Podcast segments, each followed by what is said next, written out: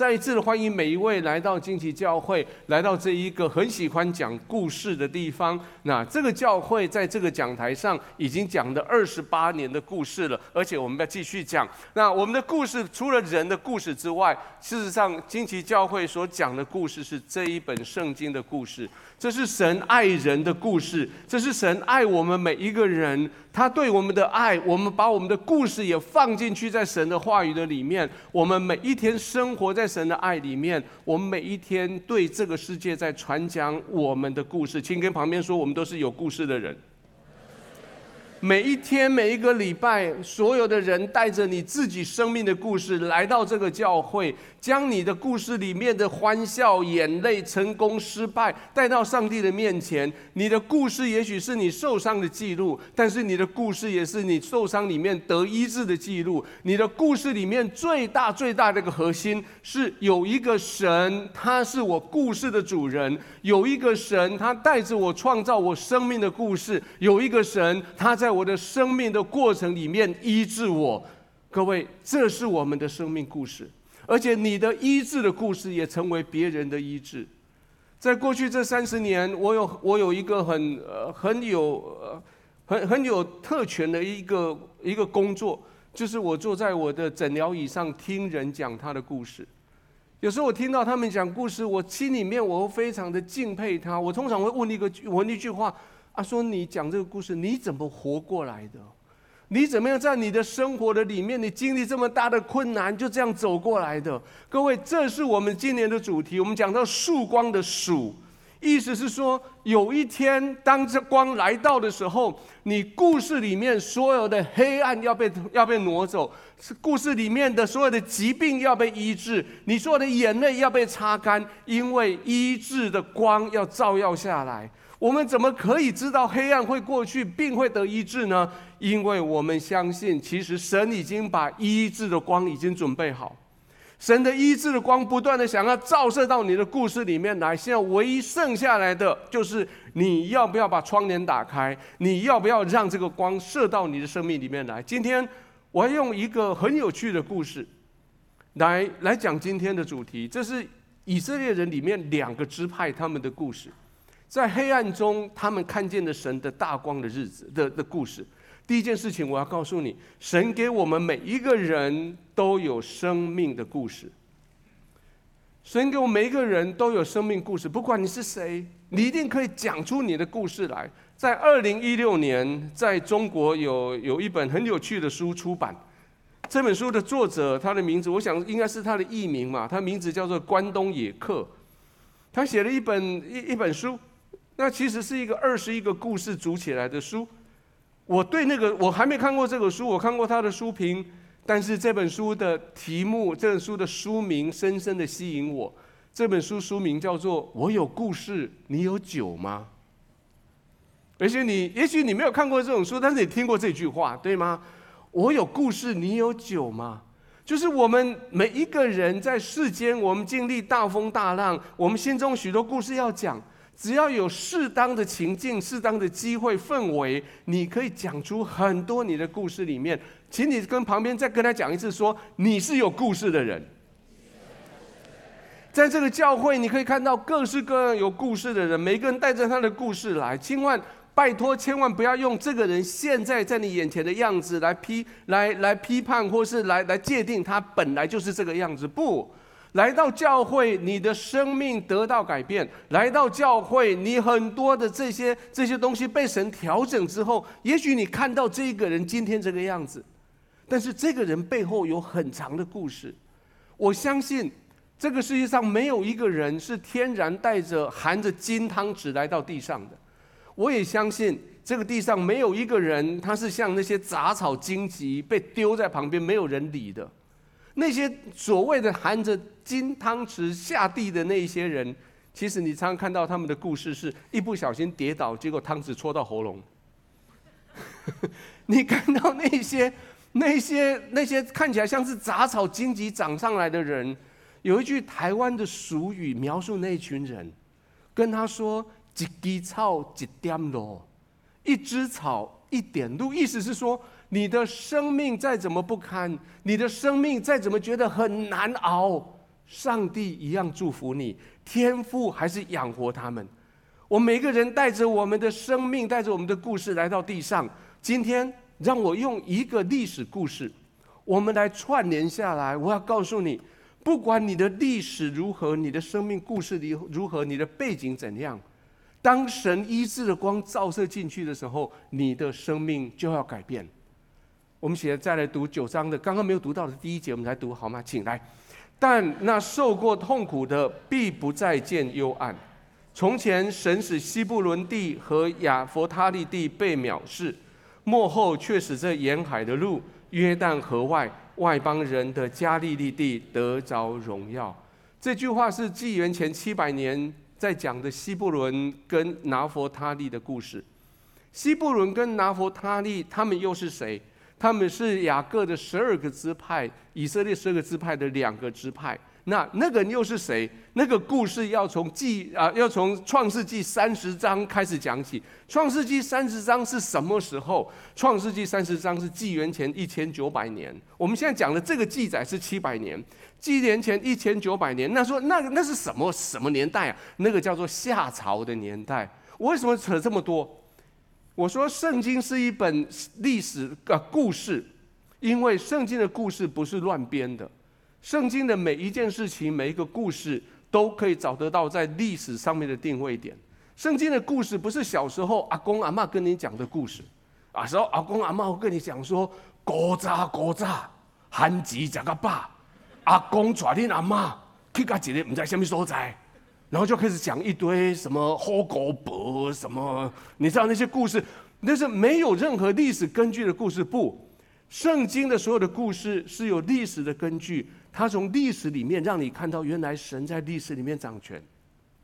拿弗他利跟西布伦这两个人，他们是雅各十二个孩子里面的两个。拿弗他利排行老六，西布伦排行第十个。这两个人来自不一样的妈妈，同一个爸爸，不一样的妈妈，但是他们两个一个共同点，就是他们两个都不是雅各的真爱所生的。猜猜看，你试试看你的历，你的呃圣经知识，雅各的真爱是哪一位啊？拉杰或是利亚？拉杰。这两个人都不是拉杰生的。拿弗他利是谁生的？拿弗他利是拉杰的侍女，叫做毗拉所生的。为什么要生拿弗他利？因为用来竞争的，因为拉杰跟拉跟利亚两个人在争雅各的宠，所以拉杰就叫他的侍女毗拉帮他生了这个孩子。这个孩子是生下来争宠的，不是生下来被爱的。我们来读这拿弗他利他的出生的故事，来请拉杰的使女毗拉又怀孕，给雅各生了第二个儿子。拉杰说：“我与我姐姐大大相争，并且得胜。”于是给他起名叫拿佛他利，就是相争的意思。我们谁会给孩子取一个名字叫做相争啊？你叫什么名字？我叫黄相争。你叫什么名字？我叫黄打架。他为了自己，拉杰为了自己跟利亚两个人的争权，他生了这个孩子，用这个名字加在这个孩子身上，告诉孩子说：“你出生的目的就是为了我跟你的阿姨，我们两个要争你爸的位置。”西布伦呢？西布伦是利亚所生的，为什么要生他？一样，生来跟拉结争的，给他取名字的名字是是我被看中了，雅各跟我同住，所以我是看过。我们我们看我们来看西布伦的故事来一起读来。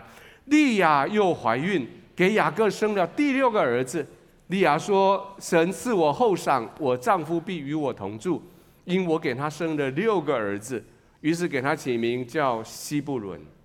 这是利亚，就是同住的意思。这是利亚所生的第六个孩子，是大排行里面的第十个。不久以后，人家雅各跟他的真爱拉结生了他们最爱的一个孩子，那个孩子叫什么名字？约瑟。你想，老十这个第十个西第十个出生以后，西布伦出生以后。接着约翰啊，不，约瑟出现以后，你想这个孩子会有人爱他吗？他就被冷落了。六十年以后，他们都六十好几岁了。雅各要死之前，一一百四十七岁要死之前，他把孩子一个个的叫过来，这是记载在创世纪第四十九章，一个一个到他眼前来，他为他们发预言，祝福他们。那轮了一圈以后，这些孩子们这十二个就聚集在雅各的，也许他房子的外面的广场。那你知道，就像你你领受了先知预言以后，你会跟别人跟你的小组讨论一样。所以这十二个孩子就聚在一起，他们就讨论刚刚爸爸讲了什么。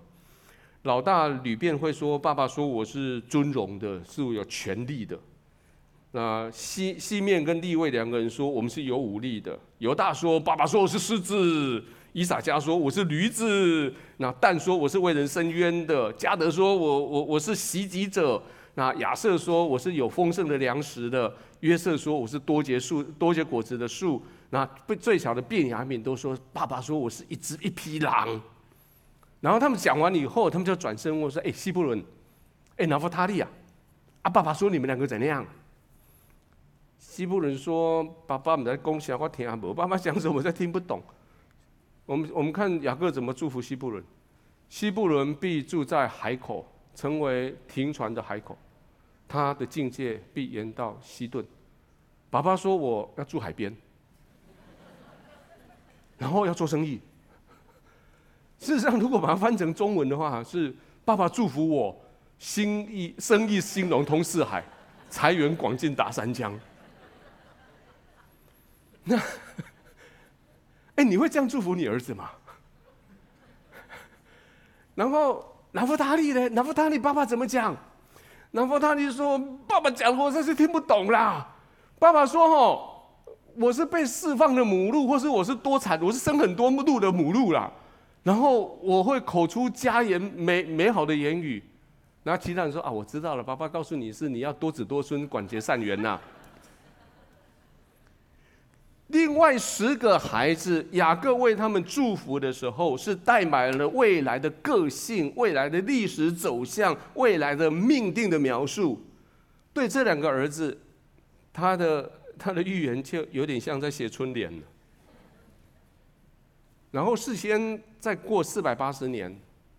这时候，他们已经在埃及地已经经过四百三十年，他们已经出埃及，在旷野绕一圈，已经打进去迦南地，回到他们的老乡的时候，约书亚开始把土地分给各个支派的的时候，那他们这两个人被分派到了最远的地方，在拿弗他利跟西布伦的支派，他们抽中的时候，抽到了离开犹太犹太地区，离开了耶路撒冷最北边、最靠近边界的地方，那那个地方后来叫做。叫做加利利，那一块地，在所罗门建造皇他的他的国王国的时候，所罗门根本没看到没看到眼前，在列王记上，所罗门把这一块地很轻易就把它割让给当时在推罗的西兰王，就哎那个那个那个鸟不生蛋的地方，给你给你给你给你，就割出去了。等到叙利亚人要打进来以色列的时候，他们就先打这一块。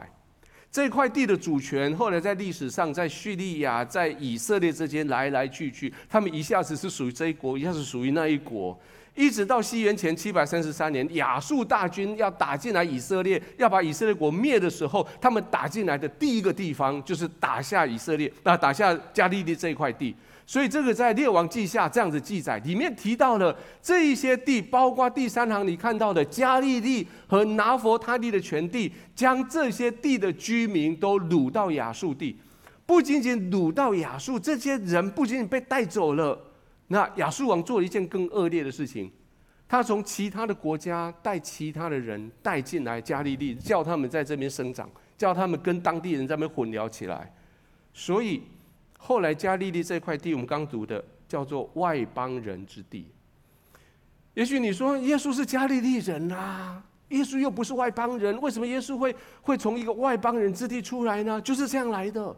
这块地就被叫做外邦人之地，意思就是说它不属于我们，它是那个啊已经混杂的，它不算我们的，它是。爹不疼娘不爱的，他是很多的战争，很多外族统治，而且在那边龙蛇杂处啊，那个地方不要，所以难怪，难怪当拿但业听到腓力说，我们有一个耶稣，他从加利利来，从拿撒勒来，拿但业讲了一句很不客气的话，拿但业说，拿撒勒能做出什么好的？然后腓力说啊，你来看看嘛。各位，如果你跟人家介绍说我从台中来的，人家说台中有什么好东西，你你心里会怎样？可是，在那个年代，当你是从拿撒勒出来的时候，你是被藐视的；你是从加利利来的，你是被藐视，你们是化外之地的，你们是根本不跟我们同行的。各位，这种事情、这种背景，不是有发生在圣经，不止发生在历史，其实有发生在现代，发生在甚至在你的故事里面。有些人会会说我我生不逢时。我出生的次序不是我爸妈要的，我出生的时候的性别不是我爸妈期待的，啊，我记得在医院受训的时候，受到的第一个最重要的训练，是当你进去产科病房，看到产妇生下一个孩子的时候，请你不要一开口就说恭喜，因为她生下那个孩子不一定是她要的。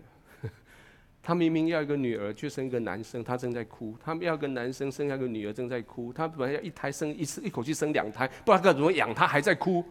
就是这些孩子，他们出生的时候，或许你出生的时候不是被期待的，或者是你会很觉得很深的，你就是爹不疼娘不爱的那一个。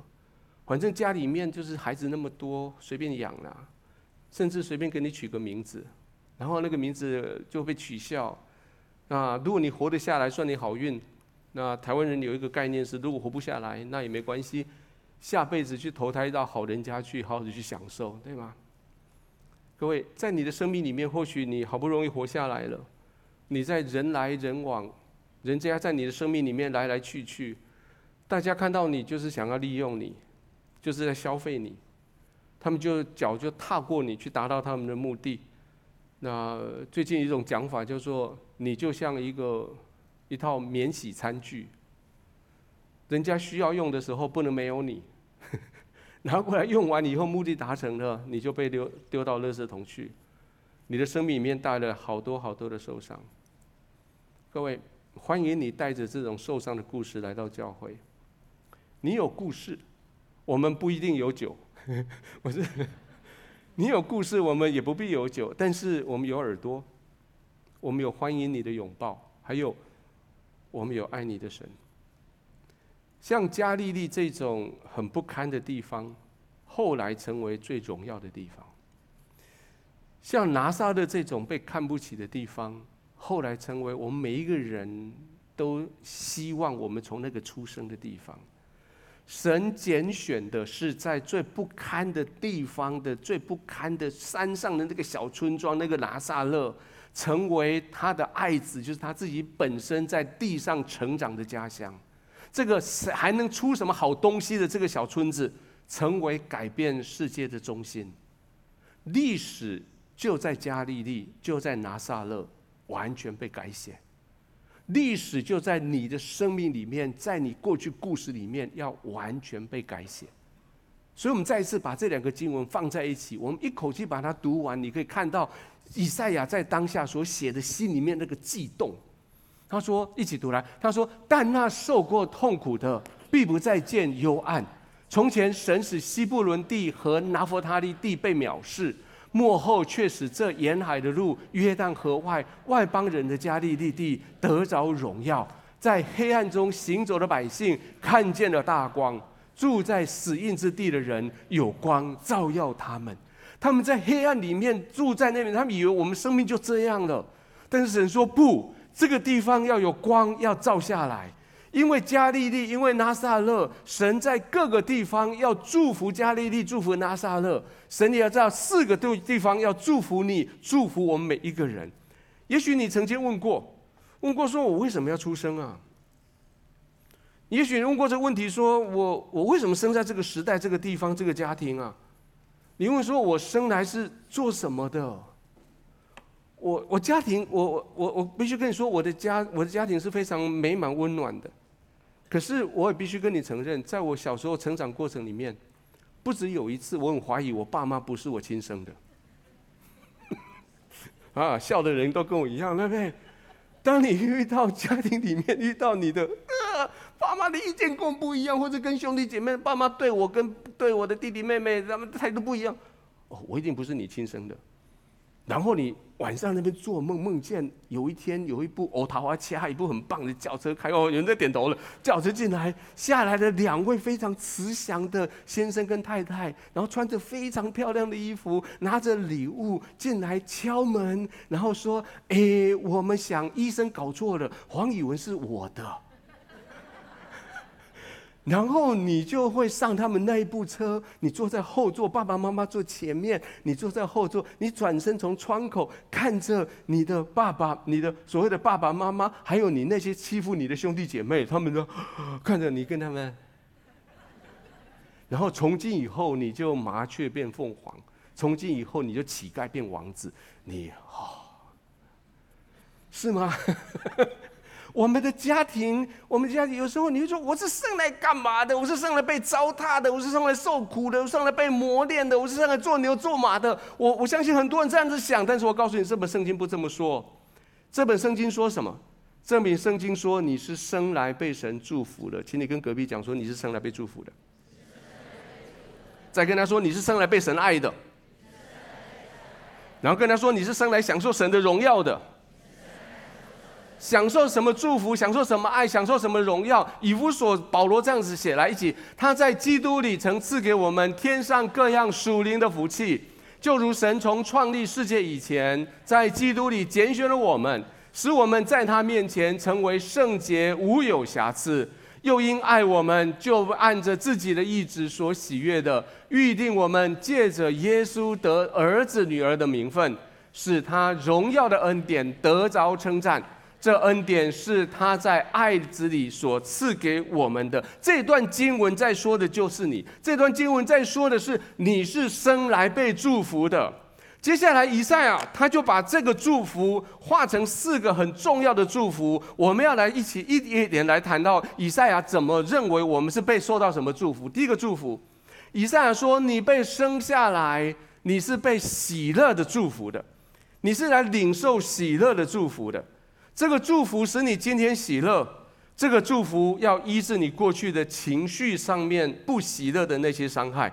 以赛亚书这样子写，一起读。他说：“你使这个国繁国民繁多，加增他们的喜乐。”当一件事情发生在你身边的环境物理界的时候，会有情绪借着发生事情进到你的心心里来，甚至有更严重的会进到你的灵魂里面去。后来等到环境改变了，物理界改变的时候，这些都过去了，但是情绪还留着。也许在当下是辱骂的声音，也许当下是欢笑的声音，也许是爱情的抚摸，也许是是愤怒的击打，也许是让你觉得好喜好喜欢的味道，也许是很恶心的臭味，也许是很很赏心悦目的一个景象，也许是很难堪的一幕。这些在物理界都会过去，但是那一些所连接的情绪会留在你的心里面，甚至沉到你记忆的底层，在那个底层，你的情绪就沉进去。沉到什么时候？沉到有一天，你的物理界又发生类似的东西的时候，类似的味道、类似的声音、类似的温度、类似的对话模式的时候，那个情绪又被换。焕发回来，又被回叫回来。为什么人家高兴的日子你要送你要送巧克力？你有想过这个问题吗？因为巧克力总是被我们连接在快乐的时间，对吗？巧克力不会拿去，哎，OK，在告别式的时候不会出现巧克力，对吗？献花、献果、献巧克力。巧克力总是跟喜事、跟快乐事情连接在一起，所以有有有这样讲是对的。有些有些社会心理学家说，心情不好，吃个巧克力，其实不是巧克力里面的什么成分，而是巧克力的香味、口感。买巧克力看到巧克力那个包装，引起你心里面，你去记得过去的快乐的记忆。今天神要给你的第一个祝福。是所有烙印在你的心里面的记忆里面，喜乐、欢乐、幸福这种深深烙印，要巩固的留存在你里面。这些喜乐是你的，永远不会被剥夺。在海面上，即使风再大、雨再大、这些浪再大，那些东西都被摧毁了。但是在海底最深的地方，那个喜乐就是在那里固着在那里，不会走，不会离开。你生命里面很多的事情你会忘掉，但是神要祝福你，你要记得你的喜乐不会走。那些那些哀伤、后悔、忧郁、焦虑、惧怕都会被冲刷走，但是喜乐都要在你的心里面继续领、继续留下来。我要奉耶稣里面祝福你。喜乐永远在你里面。如果你同意的话，请你说阿门。第二个祝福，第二个祝福叫做丰盛的祝福。也许在你的成长过程，你的故事里面充满的是贫穷、是缺乏、是饥饿，你就被训练对未来不敢有任何的盼望，免得失望。你你不能有梦想，因为梦想在你手上资源不足去达成梦想。你不愿意接受新的挑战。因为，因为新的挑战会告诉你的能力不够，你也不想轻易的把你手上的资源跟别人分享，因为你觉得你你分享出去就不再有新的进来，你会供应是不足的。这样有一个很特别的名词，就说你就被贫穷的灵所辖制住了。你明明是有钱的，可是你觉得你没有钱。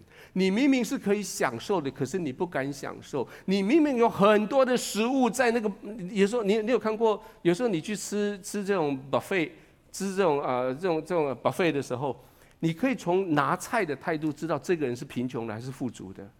我说的贫穷富足不是指他现在口袋里多少钱，而是他的心。你 你可以看到有些人拿个盘子。然后从第一道菜夹到最后一道菜，然后一座山，然后后来放在桌上，然后其实看起来就不好吃了。他明明知道还有很多东西可以慢慢拿，可是他不确定下一次去拿的时候东西还在不在。各位，这是对，这是因为你被这个呃贫穷的谎言来欺骗你。今天神要这样子祝福你，我们来读这个来，他你他们在你面前欢喜。好像收割的欢喜，像人分掳物那样的快乐。你要像收割的欢喜，好像打胜仗回来分享掳物的物品那样子的快乐。今天神要医治你，使你从贫穷里面得医治。各位，你已经不再贫穷了。我再讲一次，你已经不再贫穷了。可是贫穷的黑影还在你的心中。当神的医治的光照射进来的时候，那个黑影就要被拿走。也许你会觉得，为什么我那么吝啬？为什么我会那么贪小便宜，喜欢占别人便宜？因为你不知道你是富有的。请你跟邻居说你是富有的。我奉耶稣的名要要宣告这个事情，我要宣告你是富有的，我要宣告你是昌盛的，我要宣告你是有能力的，我要宣告你是乐于分享的，我要宣告你是乐于给予的，我要宣告你是欢喜的，我要宣告你是快乐的。同意的，请你跟我说阿门。第三个祝福是这个环境的祝福。过去你成长的时候，你环境不是你能够控制的。虽然环境其实是你故事的一大部分，这些环境因素一方面造就你的故事，可是一方面也成为你的压力。一方面你的成长环境成为你生长的养分，可是也不断的从你生命里面吸取那些能量。你的环境怎么样，你没办法决定。但是你可以，神说你可以决定你要不要受你的环境来决定你的生命。我们来看以赛亚，他接着怎么说？一起读来，因为他们所负的重轭和肩头上的杖，并欺压他们的人的棍，你都已经折断，好像在米甸的日子一样。家庭的氛围、家人的情绪、经济的环境，甚至当时的社会文化、政治，都不是你能够掌控的。但是神要祝福你，可以胜过这一些。这一些敌人的这些重担、这些杖、这些棍，他们要准备，那是他们的事情。但是神这边宣告说，他们没有办法在你生命里面来攻击你。以赛亚用到了一个历史故事。以赛亚提到跟拿弗他利、跟跟呃希伯伦他们说，你记不记得，在士师的时代，你们有一个士师叫做基甸。当时米甸人来攻打你们的祖先的时候，积淀起来组织以色列人一起出兵反抗。你们的祖先拿弗他利跟西布伦这两个群组，你们参与在那次战争里面，而且那个战争你们大大得胜，胜过了米甸人。他说：“西布伦啊，拿弗他利啊，记得在你生命里面那一些好的日子，记得那些你得胜的过程，记得那些你成功的经验。”记得那些成为你的信心圈，一圈又一圈加起来，成为你今天你真正你的身份。记得你在过去挑战里面曾经得了胜利，记得你是怎么得胜的。所以今天我要宣告你继续过去的经验，把那些经验拿起来，你是可以得胜的。请你跟邻居说你是可以得胜的。我奉耶稣名宣告你是可以得胜的。同意的，请你说阿门。第四个叫做和平的祝福。什么是和平的祝福？和平祝福是祝福你要在平安、在和平的环境的里面，在没有战乱、不用动刀兵的世界的里面，在你四周围没有敌人来挑战你，你不必穿起战甲来预备要攻击别人。我们看以赛亚他怎么写？他说：“战士在乱杀之间所穿戴的盔甲，并那滚在雪中的衣服，都必作为可烧的，当作火柴。”或许在你成长经验里面，你一直活在兵荒马乱。我讲的不是啊打仗或是怎样而已，不一定是真的战争，而是你发现你的你的家庭就是一个战场。你发现爸爸妈妈在你有记忆中间，他们都在吵架，兄弟姐妹都一直在竞争。那结婚了这么多年，你的配偶一直跟你意见就是不合。还有生了小孩以后。你的孩子一天到晚在挑在挑挑战你的权柄，他一天到晚一天到晚在叛逆你。或许在你的职场也是一个战场，尔虞我诈啦，勾心斗角啦。有时候表面跟你很合作，可私底下他有很多的暗桩，很多的 很多私下的竞争啦。那也许为了一个可以上去泼墨上去一个位置，你本来是好朋友，现在反目成仇。也许为了跟隔壁的公司或者你的其他的业务员一笔生意，结果两个人就把两个关系就打坏了。各位，这个绝对都不是上帝对于家庭、对于婚姻、对于社会、对于职场的心意。今天神要宣布祝福在你的家庭、婚姻、社会、职场里面。你的家是爱的地方，家不是战场。你的职场是你帮助别人的地方，职场不是战场。这个社会不是一个战场，所以他告诉告诉他们说：“你把你的战袍收起来，烧毁它；把你已经沾染敌人的血的衣服收起来，烧烧毁它。”里面没有讲的是，其实他讲：“你把武器也收起来，把它给烧毁它。”今天我奉耶稣的名祝福你的人际关系，祝福你的家庭，祝福你的你的职场，免于战乱，免于敌对。同意的，请你说阿门。这些祝福都是神本来就要给你的，可是这些这些给你的东西，为什么你说啊，我没有喜乐，我没有丰盛，我没有环境的祝福，没有和平？为什么？因为创世纪三章第五节所发生的一件事情。创世纪三章第五节发生的事情是亚当跟夏娃被那条蛇骗了。还记得我常常讲的那个位置吗？蛇跟他们说：“你吃那个果子，吃了以后你眼睛会亮，吃了以后你心里会明白，吃了以后你跟神一样。”等到那个事情发生以后，人跟神中间因为叛逆的关系，造就了一条很大的鸿沟。这条鸿沟就在我们跟神的宝座中间，很深、很宽、很很宽的一个鸿沟，我们过不去。神的祝福在那里，那几个祝福在那里过不来。我们这边有伤害，我们这边要得医治，那边有医治的源头，医治过不来。今天神说：“我为你预备医治，你们每一个人。”都可以得到医治。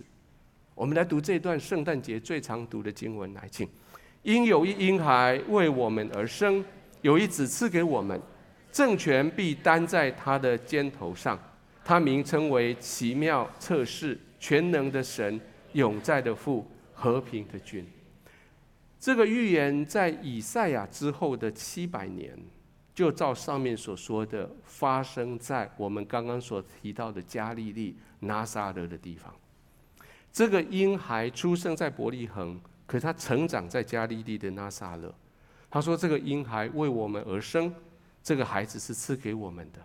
这个孩子在七百年以后的拿撒勒跟加利利，带来了这四个很重要的祝福。第一个祝福，在你喜乐的祝福上面，他成为你奇妙的测试。他有智慧，他有策略，他指导你方向，他医治你的情绪，他带领你重新去发掘原来在你里面神放进去的喜乐。从那个喜乐从来没有被人家剥夺过，那个喜乐一直就在那里，那个源头一直就在那里，它成为你的喜乐。第二个，他是全能的神，他的能力需要供应到你所有的需要，他给你能力让你面对所有的挑战，他给你丰盛让你不再贫穷，他给你富有让你可以胜过贫穷的谎言，他给你慷慨让你可以愿意跟别人家分享，而他是个永在的父。在你的环境里面，你不再是孤独的；在你的环境里面，不再是被人家打，没有人可以帮助你的。他从来不会离开你，他永远陪伴你。他陪伴你在你的环境压力里面去抵抗那个压力，他陪伴你扭转你是孤独的、没人爱、爹不疼、娘不爱的这个固着的思想。他告诉你说：“我永远跟你同在。”而最后，他是一个和平的祝福。他说：“我是和平的君。”他使你跟别人和好，他使你跟自己和好，他跟你跟你使你跟土地和好。而为什么可以这样？因为他使得你跟上帝和好，因为他的关系，你跟神中间那条鸿沟就被填满了。因为他的关系，从神那边的祝福就源源不绝到你这里来。因为他的关系，你身上你的需要就得到了医治。各位，这是加利利后来发生的事情。刚开始的那个。没有人机的那些外邦人加利利，后来发生什么事呢？我们一起读来。耶稣他走遍各城各乡，在会堂里教训人，宣讲天国的福音，又医治各样的病症。他看见许多的人，就怜悯他们，因为他们困苦流离，如同羊没有牧羊人一般。耶稣为了要让你可以领受这样的祝福。他自己在十字架上面担当我们所有的软弱，这是在十字架的另外一个故事。以赛亚书五十三章，他写了，我们一起读来。他诚然担当我们的忧患，背负我们的痛苦，我们却以为他受责罚，被神击打苦待了。哪知他为我们的过犯受害，为我们的罪孽压伤。因他受的刑罚，我们得平安；因他受的鞭伤，我们得医治。这是加利利的故事，这也是我们得医治的故事。这是从拿撒勒来的那个耶稣的故事，这也是他受的鞭伤，是我们得医治的故事。但是这段经文，刚刚那个经文给我们一个很大的挑战。以赛亚的经文提到了这个字，他说：“这个孩子赐给你们啦，你可以做奇妙测试，全能父永在，呃，全能的神永在的父，和平的君都 OK。但是里面有个条件。”我们现在读那个红红标那个条件好吗？是政权必担在他的肩头上，意思是说他要担当政权，意思是说他要在你的生命中做王掌权。如果你愿意把担子放在他的肩头上，你的你就能够离开你所说的苦，进到他给你的喜乐里面。如果你愿意把政权交给他的手里面。你就可以离开你自己在背负的那个重担，进到他的同在里面。但是有个条件哦，你把担子交给他以后，就不再是你自己掌握一切了。你把担子交给神以后，神就要掌握你生命里面的所有的喽。所以，我们常常带着你做决志祷告的时候，我们待会儿再做一样祷一样的祷告。耶稣，你做我的救主，很好。耶稣，你也做我的主人。救主使得你的担子可以拿下来，可是主人是从今以后他就指导你说要走的路。所以今天最后一个，最后一个在这个经文里面提到的，他说神要邀请我们做出个人每一个人做出我们的决定，决定是你要不要。我们在黑暗中，当然我们讨厌黑暗，可是久了以后，你在黑暗里面久了以后，你会发现。哎，在黑暗里面，眼睛还蛮舒服的。你有没有这这种经验？你在睡觉，然后忽然间你的家人把门打开，把灯打开，哇！你说啊，太亮太亮，关掉关掉关掉，你用手这样遮着。那这种经验，因为是你已经习惯黑暗的里面，你不愿意接受那个光照来。原来你本来的生活，在听到这这篇讲道之前，你生活已经很习惯的啦。你知道不太好啦，但是啊，久了就习惯了嘛。要改变还还不知道能不能调整嘞。啊，过去我的工作里面，其实我我发现最难治疗的都不是什么精神疾病，那个都有药可医，那个都没有问题。最难处理就是那各种瘾，特别是酒瘾，酒瘾啊、毒瘾啊，或者是赌博的瘾啊，这是很难的。为什么很难？因为因为这个人，这个家里面有这个人，他这个毒这个酒瘾的人，在这个家，他每天喝酒，那其他的家人已经就着他每天喝酒这件事情，已经调整他们的生活的模式。那于是这个爸爸每天回到家里面来，就啊喝得醉醺醺的，然后吐得满地，衣服弄脏脏的。所以孩子就赶快帮他清理抹地，然后妈妈就带着他去洗澡，把衣服换掉，然后让他累瘫瘫的躺躺在那个他的床上，然后睡一觉。第二天睡醒以后，他又人模人样起来，又穿着新的衣服去上班。然后家人就好好把他请回来。那天晚上他又喝喝得烂摊摊，又回来，重新故事再来过。如果这个这个这个啊，这个先生后来因为身体关系，因为后来忽然间想起啊，我不该这样子做，他决定要戒酒的时候，当这个爸爸回到家里面来，当他一坐下来坐在那边看电视，孩子一开门发现，哎，爸爸在家里，哎呦，怎么会这样？你会忽然间不习惯这个爸爸为什么清醒过来？这个爸爸就开始管，哎啊，你那个男朋友什么时候跟他结婚啊？哎，按、啊、你的工作现在给你多少钱呢、啊？要不要跟你老板讲一下？哎，啊你你你怎样这样就开始管了？你车子为什么开那么慢啊？等下开始管，你心里面说，我宁可你喝醉躺在那里。我们很多时候，你忽然发现戒酒了，忽然间不赌了，忽然间不暴力了，其他人我反而就傻了。在心理学心理学治疗上面有一个概念叫做依呃共同依赖或是或是依附的关系，叫 codependence。就是这个人有这个情况，我们其他人已经跟他调整了。这个世界是黑暗的，你已经有黑暗的生活方式了。你在你的办公室，人家有那种小次文化，你已经习惯次文化了。现在光照进去的时候，你要做决定，我要不要改变了？呃，曾经有一位戒烟的朋友来问我说：“哎，烟戒的是不错了，可是烟戒的这两只手是我不知道该怎么办？”那我就跟他说：“你就这样吧。” 你就上班的时候，或者是无聊的时候，就拿个你手上就夹夹一个白色的，拿一支笔就夹在你手上吧。因为你忽然之间这个不见了，那那那怎么办？家暴的关系也是这样，债务借贷也是这样，还有一些坏习惯，还有婚外情，都已经不正常，到最后已经不正常到很习惯了。反而正常的时候，反而就不正常了。你觉得很有问题的，但是后来问题也就嗯，大家都这样了。然后如果你跟他说改，他说谁要我改？我要改，你又不是我，你干嘛管那么多？你说要我改，你又不了解我背后的故事。那你为什么要要喝酒？你又不知道后工作压力多大？你为什么要赌博？你就不知道我们那个钱不够用？你为什么要外面有女朋友？为什么你就不知道我老婆怎么对待我？这些。这些的故事都发生在哪里？发生在这里，《创世纪》三章第五节。因为我眼睛明亮，我分别三个，所以我像神一样，我可以做自己想要做的事情。所以你不要来跟我道说三道四，你不要告诉我该怎么做。我就是喜欢活在黑暗里的，怎样？各位，如果你要得医治，你要做一个决定：你要当医生，还是要让上帝当医生？以前在医院里面，常常听到医生和病人的对话。当一个人生病了来找医生的时候，他描述自己的症状，然后他要求医生说：“你要这么处置我，要给我这个药，这个药要三颗红的，两颗白的，一颗加上胃药，然后再给药水，这样我吃三天我就会好。”那 我相信有时候你看病也会这样，你知道医生都通常怎么讲吗？医生说：“按你是医生还是我是医生？”医生通常会问说：“那等一下，你是要我帮助你，还是你要帮助你自己？”你什么都懂，那你靠你自己。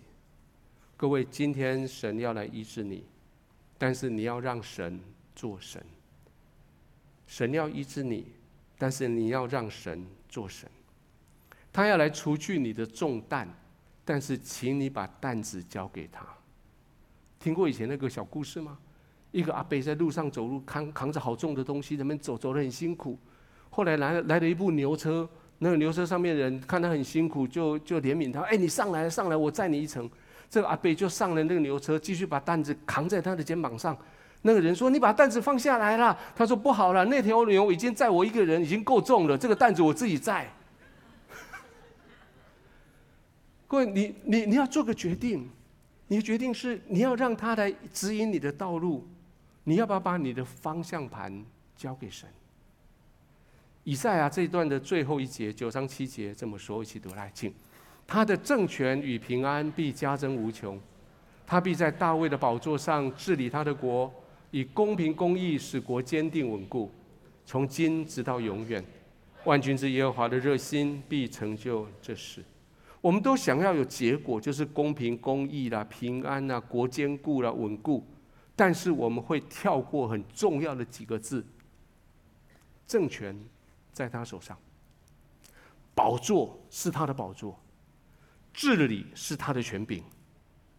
政权是他的政权，宝座是他的宝座，治理是他的治理。这个今天你要做决定，你要光照进去你的房子里面，你要把窗帘打开，你要光照到你生命里面，你要把眼睛打开，你要把心打开，愿意光照进去。你要药物医治你的疾病，各位，你必须把药吃下去，好吗？我看过，已经看过，这甚至看过好多人领了药以后，就把它当作吉祥物供起来。以为看了医生，药不用吃，病就会好，不会好的。你要这样，你要你既然要医，药要吃下去，你要神医治你的过去，你要神做王掌权，你就把你的过去，把你的里面的那些爱恨情仇交给神。你要你的国、你的家有平安、有公平、有公义，就把你的国、把你的家、你的工作交在神的手上。神在那里面做王掌权，他在那边政权在那里，宝座在那里，治理在你生命的里面。今天我们最后要祷告的时候，我想分这四方面，我要来祝福你。我想邀请你就低头，我们一起来祷告。我不知道我们中间有没有哪一位，你说主啊，我要将我的。我的情绪交在你的手上，我要享受喜乐的祝福。如果这样的话，请你跟我一起这样祷告说：主耶稣，主耶稣，你做王掌权，你做王掌权，你是我的奇妙测试，你是我的奇妙测试。有哪一位你说我要得到丰盛的祝福？我的能力、我的经济、我的工作，我都交在神你的手里面。请你跟我一起祷告，说：“主耶稣，主耶稣，你做王掌权，你做王掌权，你是我的全能的神，你是我的全能的神。你说我要把我的环境交在神手里面，我不想再活在过去那种环境氛围里面了。我，我求神来做我的家庭的主人，我，我的工作的主人。请你跟我一起这样祷告，说：主耶稣。”主耶稣，你做王掌权，你做王掌权，你是我永在的父，你是我永在的父。在你的关系的里面，在你跟人跟人人际关系，在你家庭里面的氛围，你说我已经很厌恶这种氛围。我期待我们的家庭、我们的工作上有很和平，我不需要再拿刀枪相对了。如果这是你，请你跟我一起做祷告，说主耶稣。主耶稣，你做王掌权，你做王掌权，你是我的和平的君，你是我的和平的君。今天神在问你，你愿不愿意把你生命的主权交在耶稣的手上？你愿不愿意将你生命的故事的主权交在神的手里？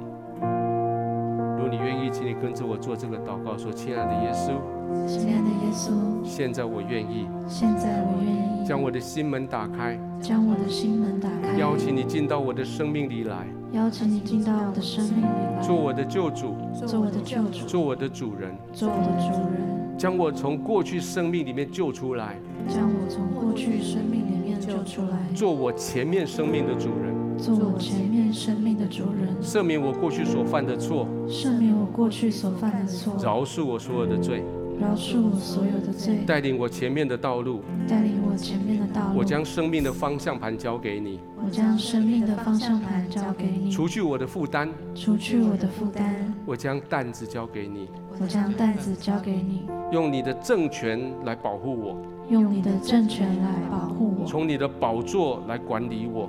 从你的宝座来管理，治理我的生命，治理我的生命。奉耶稣的名祷告，奉耶稣的名祷告。阿门。邀请你从座位上站起来，我们先用这首诗歌，我们来回应。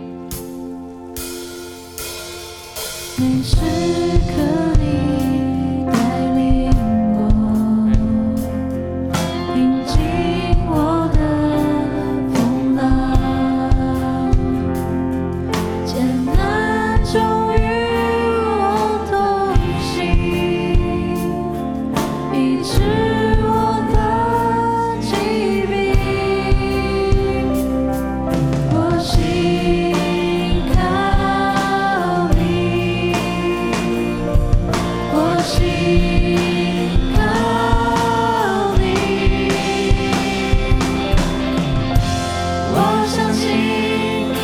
是